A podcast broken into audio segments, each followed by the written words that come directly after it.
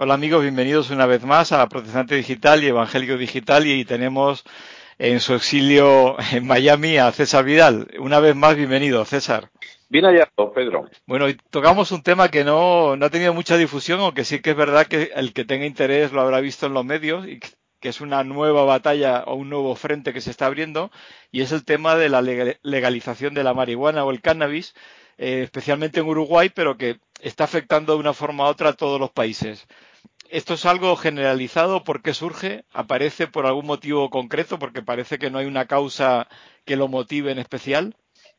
Bueno, vamos a ver. Primero, este es un asunto que sigue la misma línea de actuación que otros asuntos que le interesan verdaderamente un pimiento a la inmensa mayoría de la población pero que se lanzan a la palestra en un momento determinado y que se van empujando hasta que parece que hay un clamor popular a favor. Y esto, pues, ha sucedido, por ejemplo, con toda la agenda del lobby gay, el matrimonio homosexual, la adopción de niños por parejas homosexuales, recientemente el intento de imponer una legislación abortista en distintos países de Hispanoamérica, especialmente en Argentina, y ahora no solo la legalización de determinadas drogas, como es el cannabis, como es la marihuana, sino sobre todo la legalización de su cultivo dentro del país fondo.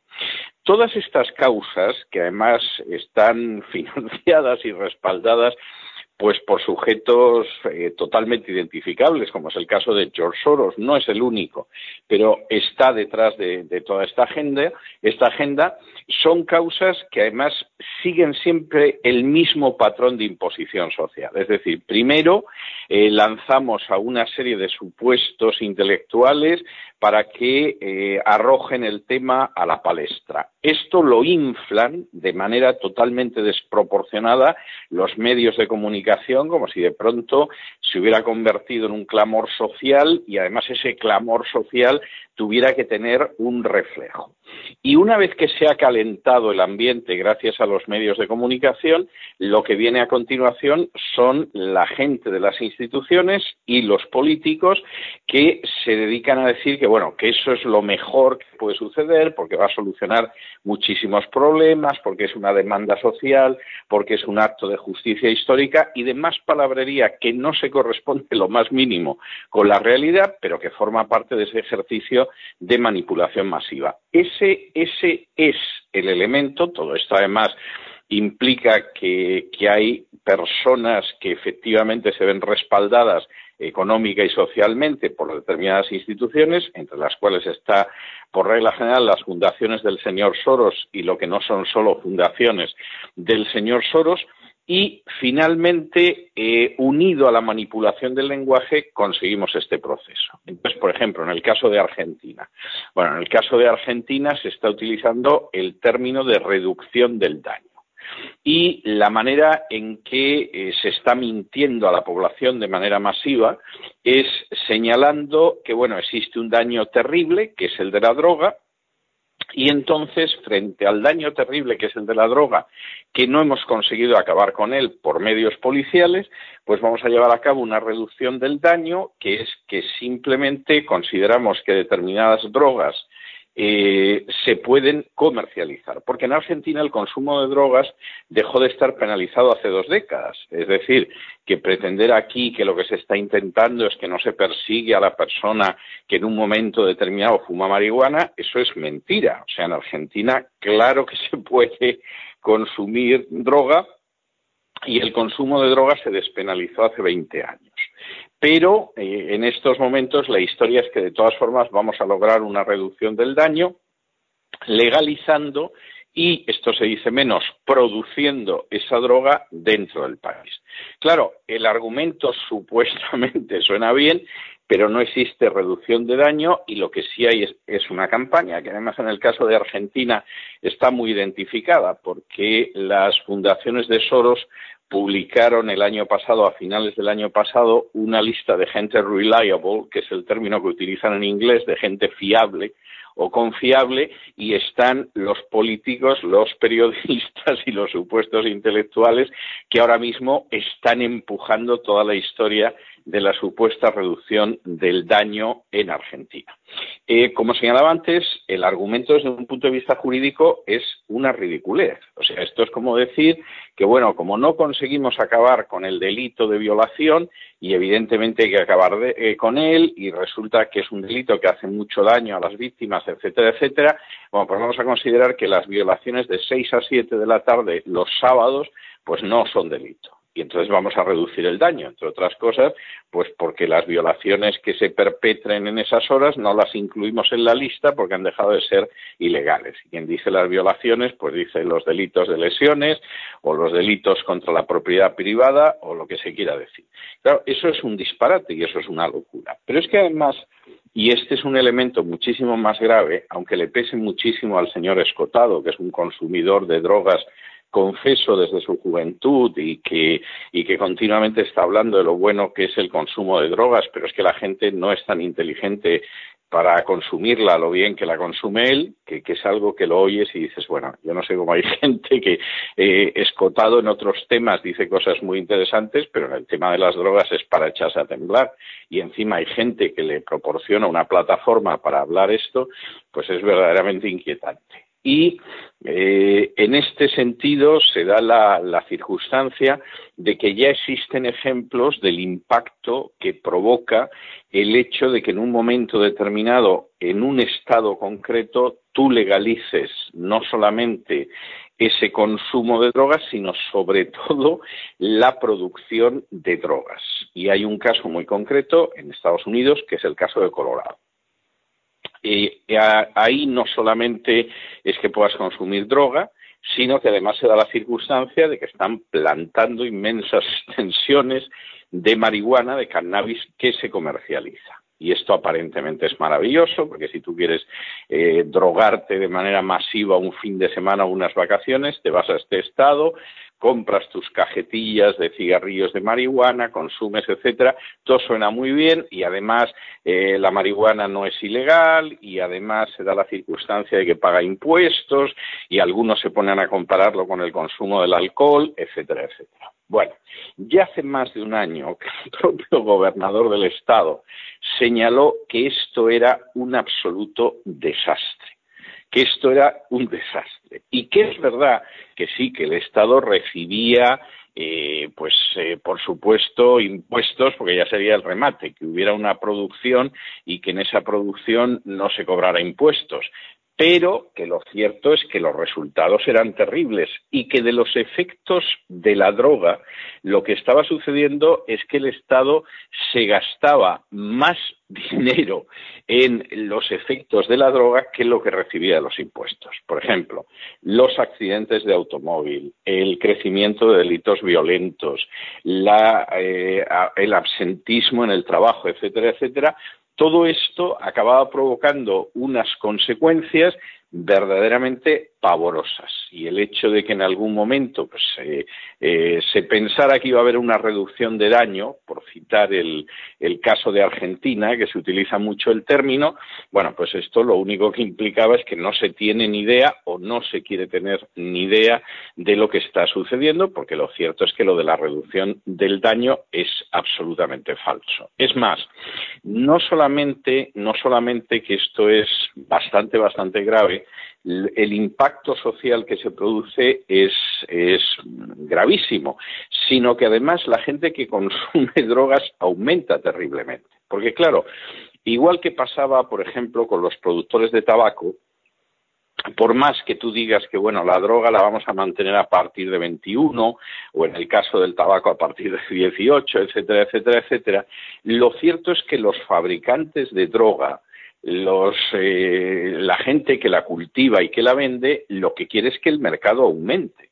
No que esto se mantenga en cuatro señores que se fuman un cigarrillo de marihuana después de comer o algo por el estilo, sino que tu interés es que aumente. Y concretamente en Colorado, la propaganda ya se estaba dirigiendo incluso a mujeres embarazadas, diciéndoles que, vamos, fumar cigarrillos de, de marihuana les iba a venir muy bien porque todas las tensiones del embarazo, los nervios que se tienen al estar en estado de gestación y tal se iban a reducir y que por lo tanto les iba a venir de maravilla fumar marihuana. Y ya se puede imaginar los efectos que se producen a partir de aquí. De manera que, primero, es una causa social artificial que se crea por eh, intereses. Segundo, es una causa que además, lejos de provocar una reducción del daño, tiene un aumento del daño verdaderamente pavoroso. Y tercero, y esto es muy importante, ahí en esos intereses pues hay una serie de personajes bastante siniestros, como es el caso de George Soros, que tengo que decir que lleva eh, defendiendo la causa y financiando la causa de la legalización de la producción y comercialización de las drogas desde el año 92. O sea, Soros no se ha caído ahora en esta historia, lleva 30 años en este sentido. En el año 98 ya le ofreció Uruguay que eh, ayudaba financieramente a la nación para que redujera el riesgo país. Eh, pues a unas cifras, perdón, del año 98, es decir, este, este fue un ofrecimiento hace pocos años en el sentido de ustedes son una calamidad, pero eh, yo les voy a ayudar financieramente para que vuelvan a, los, al final del 98, que fue una época dorada en distintos países del mundo, al menos económicamente, a cambio de que efectivamente la droga acabe siendo un bien de, de tráfico comercial legal y en estos momentos, pues eso apunta a la Argentina, apunta a Colombia, apunta al Paraguay, apunta a Jamaica, que son todos países donde ahora mismo existe una campaña eh, verdaderamente tremenda, pero auténticamente tremenda, para que se legalice la droga. Esta conexión entre Soros y la comercialización de la droga es tan delicada que hace cosa de unos meses, en una de las televisiones de, la Florida, se emitió un documental donde hablaban de Soros. Tengo que decir que no peor de lo que se ha publicado en muchísimas ocasiones y por supuesto había muchas cosas sobre Soros que no se contaban porque estaba muy centrado en Hispanoamérica y en determinadas causas y se mencionaba, por ejemplo, cómo entre esas causas estaba la, de la legalización de la droga y se hacía referencia en algún momento en el documental al hecho de que eso explicaba las buenas relaciones de las fundaciones de Soros, pues por ejemplo con gente que ha formado parte de grupos terroristas colombianos, con el gobierno de Venezuela o con el gobierno de Cuba y la razón fundamental aparecía una antigua eh, miembro del FBI es que bueno ya es bueno si te pones en contacto con redes de delincuentes pero si es una dictadura ya es maravilloso porque tienes todo el estado a tus pies. Este documental que se emitió y que insisto además es un documental eh, tratado en unos términos asépticos fríos imparciales equilibrados vamos aquello parecía lo que dicen de los documentales de la BBC, que no son tan asépticos como se dice, pero bueno, se supone que siguen ese modelo. Este documental organizó una ventolera tremenda, se suprimió, se acusó de antisemitismo a la periodista que lo había realizado, que se llama Isabel Cuervo, y pusieron en la calle un montón de gente de esta cadena de televisión. Y el asunto en estos momentos está eh, intentando ver cómo acaba, porque como no es una cadena privada, sino que es una cadena que se mueve con fondos federales, tú no puedes echar a la gente porque sí. Y vamos a ver en qué termina. Pero eh, a todo eso, eh, alegando que el documental era antisemita, el documental no tenía nada de antisemita, ni hablaba de una conspiración judía, ni culpaba a los judíos, ni nada. Había un momento en que de pasada decían que Soros era un judío no creyente. Eso era todo lo que se decía. Pero esto demuestra hasta qué punto hay informaciones muy sensibles, hay planes muy sensibles, hay una manipulación de la opinión pública a través de los medios verdaderamente escandalosa, por más que la mayoría de la gente ni se entere ni lo conozca, y detrás de eso, por supuesto, hay gente gastando mucho dinero en esos planes, entre los cuales se encuentra, por ejemplo, Soros. Algo que que de luego es una contradicción porque estás hablando de legalizar el comercio y la promoción de la, del consumo de marihuana.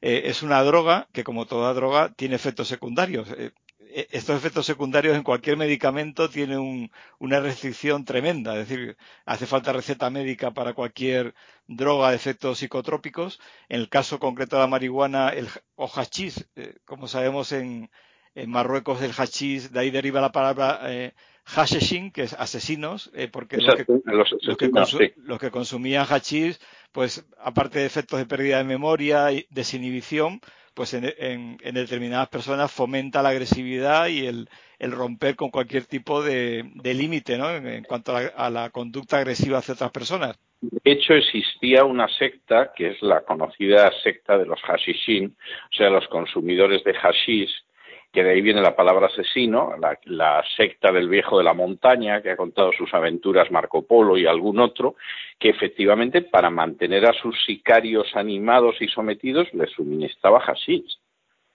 Es decir, que y estaban además en una fortaleza que se llamaba Lamut y ahí pues tenía a sus sicarios y a sus sicarios los mantenía drogados como forma de que eh, cuando recibían órdenes pues fueran a matar al que les daba la orden y de ahí viene la palabra asesino de, la secta de los hashishin que los llamaban así porque eran los consumidores de, de hachís. Entonces vamos a ver, pues claro que los efectos son terroríficos y eso es algo que en el poco tiempo que lleva legalizado en, en el estado de Colorado se ha visto más que de sobra. O sea, eso no tiene vuelta de hoja y no tiene discusión alguna.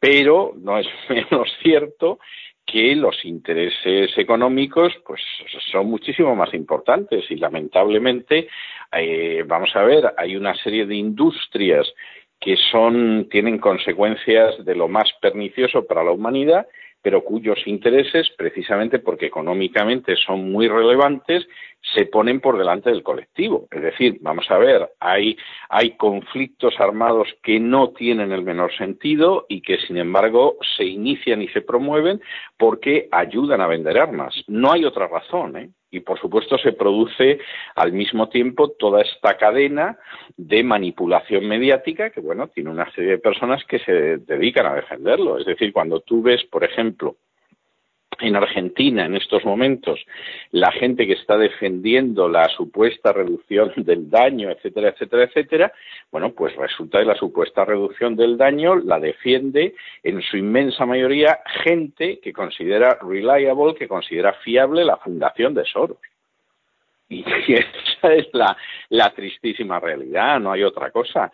Y claro, esto es intolerable porque al final tú tienes una serie de instancias de poder que previsiblemente tienen a alguien por encima, pero eso ya es algo que, se nos escapa a la mayoría de los mortales, que marcan agendas que son increíblemente dañinas para la sociedad, pero que te acaban creando un estado de ánimo y te mueven a una serie de instancias mediáticas para que laven el cerebro a una sociedad y que además acaban contando con respaldo político y imponen, por supuesto, esa agenda. Y si eso luego tiene unos efectos devastadores sobre la población que los tiene, bueno, eso es algo que les trae absolutamente sin cuidado.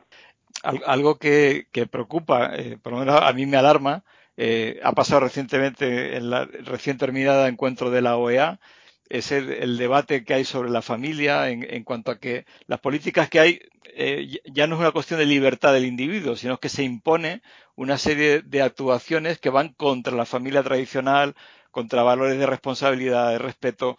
Y en el caso de, la marihuana, como bien decías antes, es convertir a una juventud, que normalmente la juventud es la que lo consume, en una juventud adocenada, eh, sin voluntad, sin, sin propósito, salvo consumir y ser felices en un mundo virtual. Eh, es como que se está desmoronando y destruyendo, no sé si a propósito y conscientemente o quizás sí, lo que es la sociedad tal y como conocemos. Bueno, yo no tengo la menor duda de que es a propósito y hay una agenda eh, globalista en este sentido, entendiendo globalista no porque avance la globalización, sino porque tiene un avance, una proyección totalmente global. Eh, vamos a ver, el caso que tú estás mencionando de la última reunión de la OEA es una repetición de lo mismo. Es decir, eh, tú te pones a calcular el número de homosexuales que hay en cualquier sociedad y es una minoría ínfima. O sea, estás hablando de que puede ser en torno al 1,5%, según una estimación bastante optimista. Bueno, y ya tirando las patas por alto, que diría un castizo, pues a lo mejor roza el 3%. O sea, eso del famoso 10% de homosexuales es que no se lo creen ni los que están al frente del lobby gay y te lo reconocen en conversaciones privadas. Es decir, eso es así. Y sin embargo, a pesar de eso, tú decides, tomando como excusa a los homosexuales destrozar totalmente el entramado de una sociedad. Claro, eso además se hace siempre igual, es decir, estamos defendiendo los derechos humanos o los derechos civiles, según se llame, según la terminología del país en concreto, ¿no? En Estados Unidos se habla más de derechos civiles. Claro, esto es falso. Es decir, Soros lleva desde el año 92 diciendo que el consumo de drogas es un derecho civil. Y esa es la tesis. En algunas sociedades, como esto ya suena muy escandaloso, lo defiendes como reducción del daño. Pero la idea de que el matrimonio homosexual es un derecho civil o un derecho humano, eso es un disparate absoluto, que a nadie se le había pasado por la cabeza, pero vamos, hace 20 años, hace menos de 20 años. O sea, eso es una locura. No solamente es que estás lanzando una falsedad que pretende alterar totalmente la legislación, es que encima al que se ponga por delante lo trituras. ¿Eh? Y cuando digo lo trituras, pues hay distintas formas de hacerlo. Lo condenas a la muerte civil, lo destrozas en un medio de comunicación. Es decir, esto está más que estudiado cómo se hace y cómo se, y cómo se lleva a cabo y la gente, pues, en la mayoría de los casos no se da cuenta y acaba gritando crucifícalo, crucifícalo. Pero, pero el método de manipulación está más que estudiado y se conoce más que de sobra. El, el hecho de cómo destrozas a una persona mediáticamente o, o cómo acabas con ella, ¿no? Hace, hace apenas unas semanas el coronel Pedro Baños pues decidieron que su último libro en inglés desaparezca. El libro llevaba vendido un montón de ejemplares en inglés, en España ha vendido muchísimo, pero es un libro incómodo para ciertas personas y entonces acusaron al libro de antisemita, lo cual, dicho sea de paso, es rigurosamente falso, igual que en el caso de este documental sobre Soros. Y eh, en un momento determinado, pues Pedro Baños publicó un tuit donde decía esto, o sea, una serie de acusaciones falsas que vertían sobre él y acababa diciendo, espías, a ver si tenéis un poco más de imaginación, ¿no? Como diciendo, hombre, por favor, que es que no nos movemos del manual de intoxicación y muerte civil del disidente, ¿no? Inventaos algo nuevo, ¿no? Sobre, sobre esa persona. Y esto es algo más que conocido. Cuestión aparte es que las sociedades sean conscientes de ello y que puedas ir en esa dirección. Y voy a poner otro ejemplo porque es que me parece tremendo. Estos días que está todo el holgorio de del Día del Orgullo Gay en España totalmente desmadrado. Eh, quiero aclarar que en otros países, vamos, esto, independientemente de que hagan su desfile, desde luego el desmadre de España es algo absolutamente que, carece de paralelos y es muy bochornoso y demuestra mucho hasta qué punto es una sociedad, una sociedad muy manipulable y muy fácil de llevar hacia donde se quiere llevar, pues tiene unas características ovejunas que dan causan un inmenso pesar. En medio de toda esta situación, cuando uno va, por ejemplo, a esas encuestas que dicen que más del 70% de la población española está encantada con el colectivo gay, que es algo absolutamente falso, pero ya la encuesta te dice que estás en minoría como no te parezca estupendamente todo lo que hacen. O cuando te dan la lista de los gays más importantes en España, bueno, cuando tú ves la lista de los 50 o de los 100 gays más importantes en España, no es un colectivo que esté aportando nada especial tampoco a lo mejor tienes por qué esperarlo, porque el hecho de que seas homosexual o seas heterosexual en sí no parece que tenga que determinar especialmente lo que aportas a la sociedad. Pero quiero decir que es una lista sin especial interés. O sea, hay un par de directores de cine, eh, tres o cuatro personas del mundo de la interpretación sin especial relevancia. En fin, es una lista muy gris y muy anodina. La excepción está en las redes sociales y en medios de comunicación. Y cuando de pronto descubres que el número dos de Netflix es una de estas personas que es un homosexual militante, pues entiendes muchas de las producciones de Netflix, por qué por narices, trate de lo que trate la historia, tiene que haber una historia homosexual en medio. O cuando de pronto te encuentras con que algunas de las redes de protesta eh, ciudadana, que inicialmente empezaron muy bien, las ha terminado dirigiendo una lesbiana, pues además muy militante, no es que en su vida privada sea lesbiana, no, es que es lesbiana como hay quien era del Partido Comunista en la época de Stalin, pues claro, comprendes perfectamente por qué se producen iniciativas ciudadanas que no tienen ninguna realidad entre los ciudadanos, ninguna conexión, pero que bueno, junto con pedir que se suprima el impuesto de sucesiones, pongo por caso que no se maltrate a los animales, etcétera, que desde luego tiene mucha más repercusión social, pues de pronto tú pides y exiges que exista una educación de acuerdo con la ideología de género desde los dos o tres años de edad. Y este es un elemento muy preocupante, porque al final no solo es que se pretende presentar como derechos humanos lo que no lo son, porque no existen como tales, sino que acabas con derechos humanos indiscutibles, como son la libertad de expresión, como es la libertad de los padres para educar a los hijos, como es la libertad de enseñanza, etcétera, etcétera, etcétera. Yo este fin de semana tenía un intercambio de opiniones con una amiga que es lesbiana y de pronto me salta que existe un gen de la homosexualidad, ¿no? Y entonces le digo, mira, eh, no existe ese gen y no te imaginas la cantidad de dinero que se ha gastado para encontrar el gen de la homosexualidad. Digo, pero además, si existe un gen de la homosexualidad, ¿cuál es el sentido de adoctrinar en la homosexualidad a los niños desde que son pequeños si en última instancia esto depende de un gen? Aquí lo único que hay es que la homosexualidad es una conducta adquirida y a veces empieza en una edad muy temprana y a veces pues hay que esperar unos años más, pero claro, si tú esa conducta adquirida la comienzas desde los primeros años, pues evidentemente hay gente que la adquiere. Y aquí lo que hay es un intento de adoctrinamiento y eso encima se presenta como un derecho humano cuando lo que hace es triturar otros derechos humanos.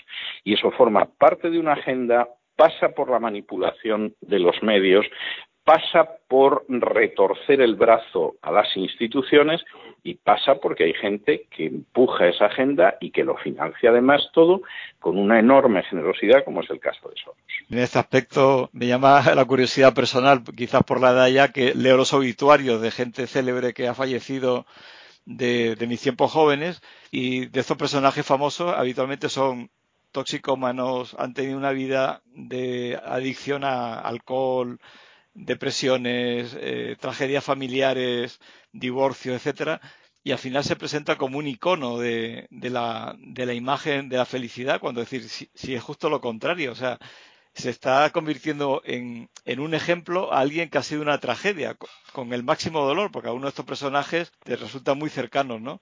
Y sin embargo, gente muy digna, que ha dado mucho por la sociedad, se pasa por encima de ellos como si no hubieran existido.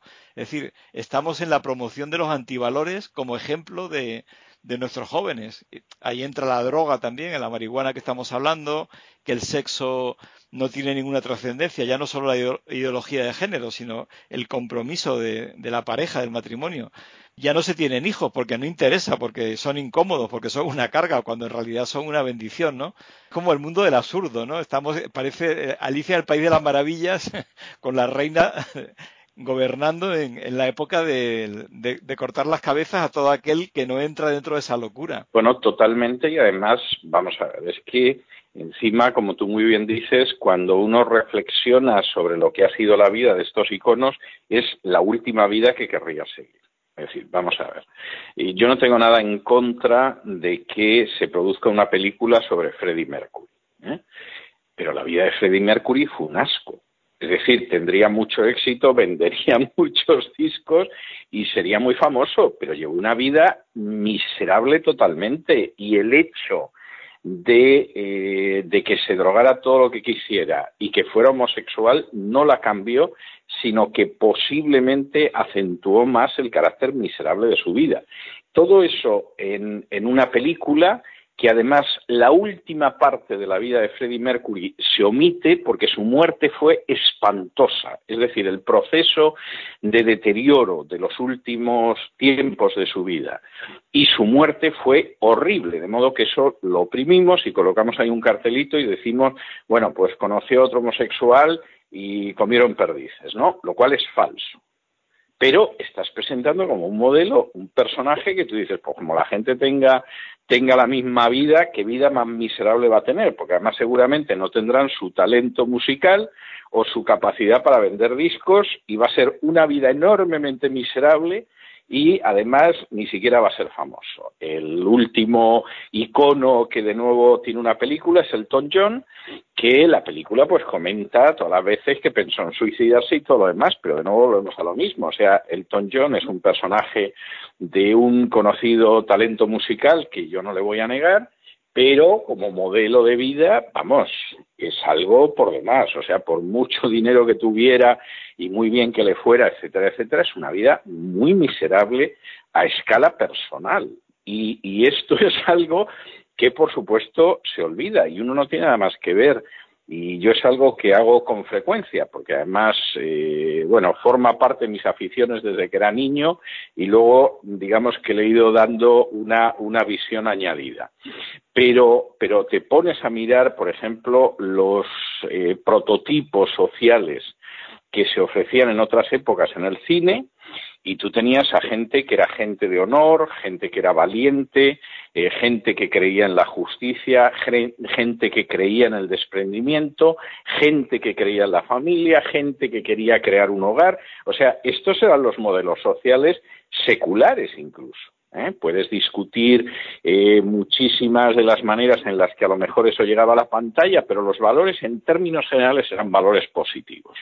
Y eso ha desaparecido y lo que ha aparecido es el contravalor, es decir, el disfrute de lo que yo tengo en el momento, independientemente del daño que me haga a mí, el daño que haga a los demás y todo esto, porque en última instancia esto va unido a una repercusión social que se supone que compensa el que yo arruine mi vida y me muera antes, porque esta es otra de las de las cuestiones que suceden. Eh, yo recuerdo, creo que no se me va a olvidar nunca, porque es de esas veces que, que en el curso de tu vida tienes como un resplandor y de pronto entiendes cosas, ¿no?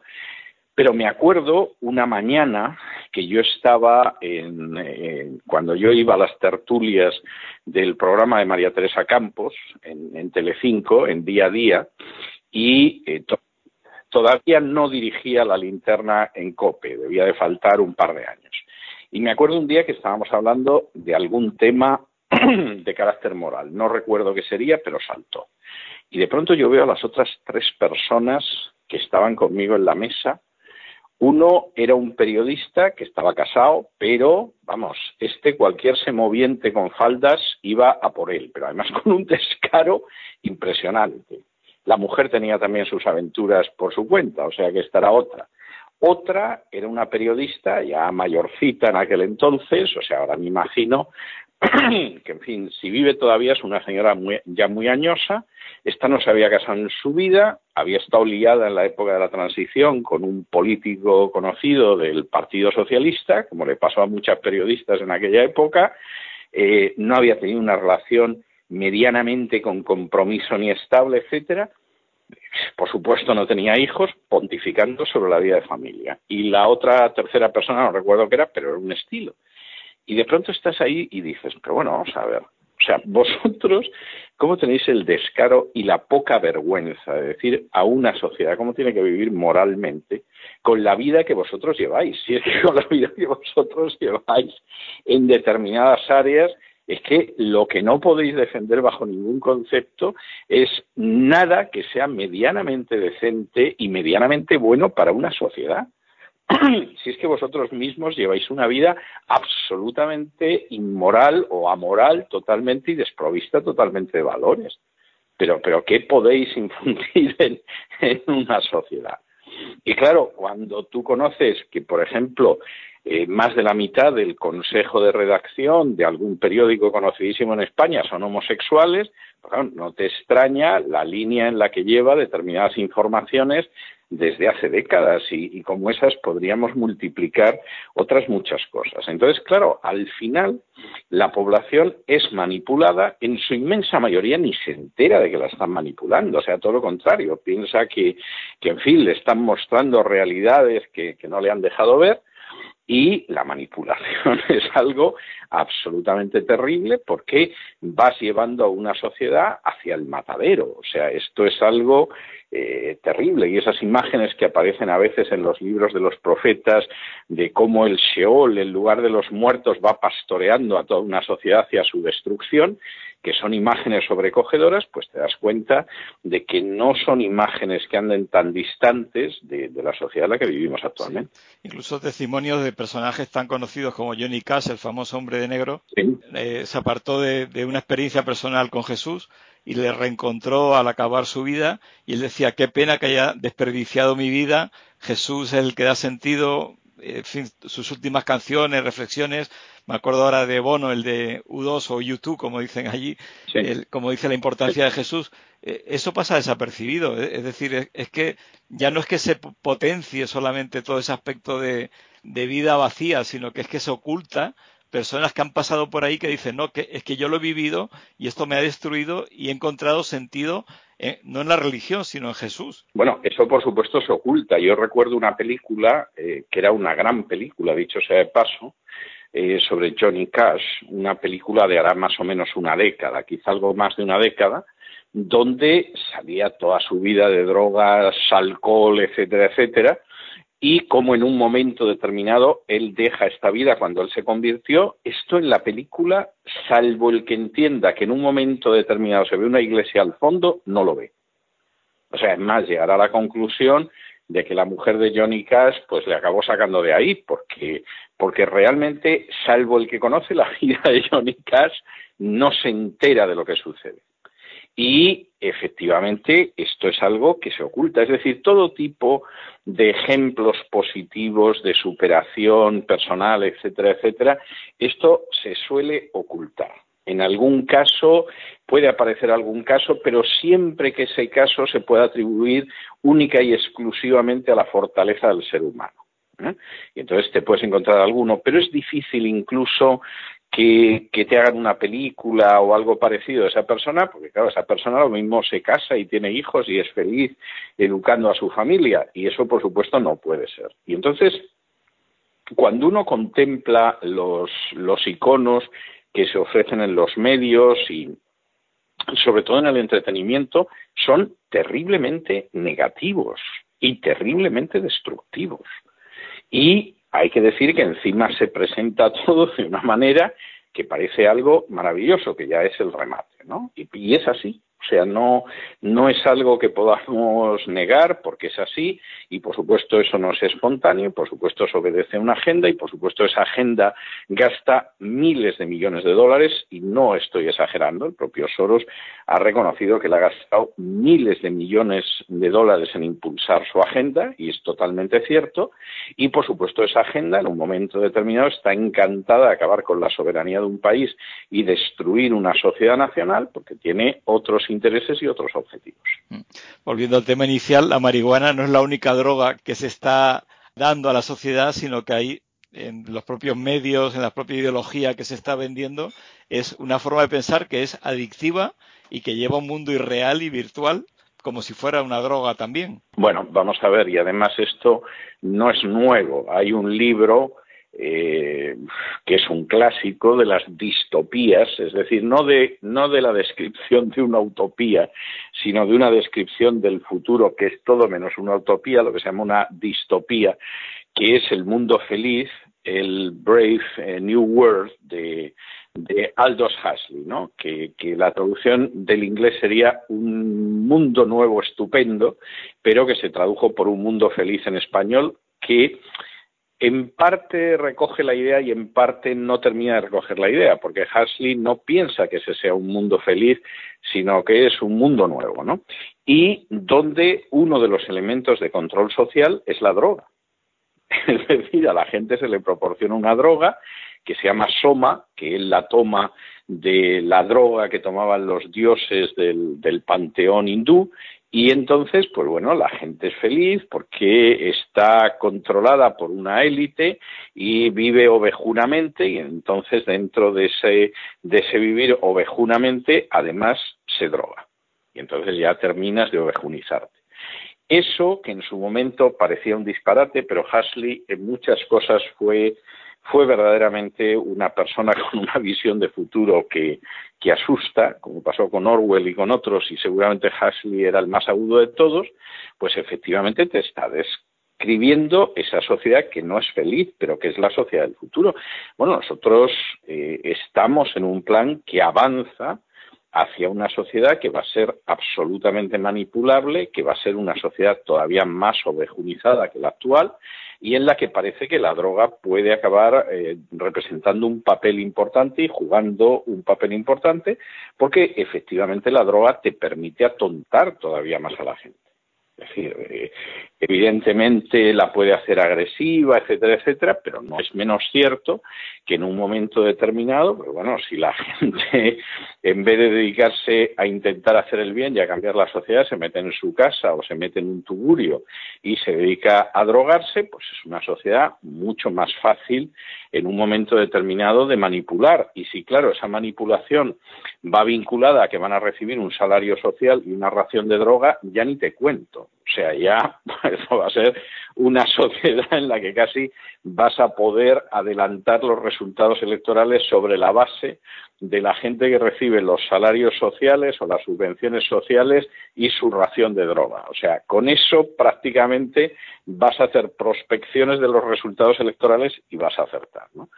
Esto es, es, pavoroso. A veces ha hablado de que el cristiano o la religión es el opio del pueblo, sin embargo, el, mundo feliz de Aldo Juli contrasta con el bienaventurado de Jesús, que es muy realista. Aquellos necesitados, aquellos que lloran, aquellos que sufren por causa de la justicia, aquellos que sufren por seguir el nombre de Jesús, eh, los pacificadores, porque se dan llamados hijos de Dios, es, es, un baño de realidad lo que Jesús propone en realidad. Es, es todo lo contrario a este mensaje del, del mundo feliz y artificial de, de, la droga, sea sintética o sea ideológica. Que produce un efecto de opio. Por cierto, expresión de, de Marx, pero expresión de Marx que ha sido muy mal entendida en muchas ocasiones. Por cierto, Marx consideraba que dentro del pensamiento religioso, por decirlo de alguna manera, si había existido una fuerza religiosa que había impulsado hacia adelante a la humanidad, era el protestantismo lo cual no deja de ser interesante para alguien que era un ateo militante, pero él lo decía así, o sea, realmente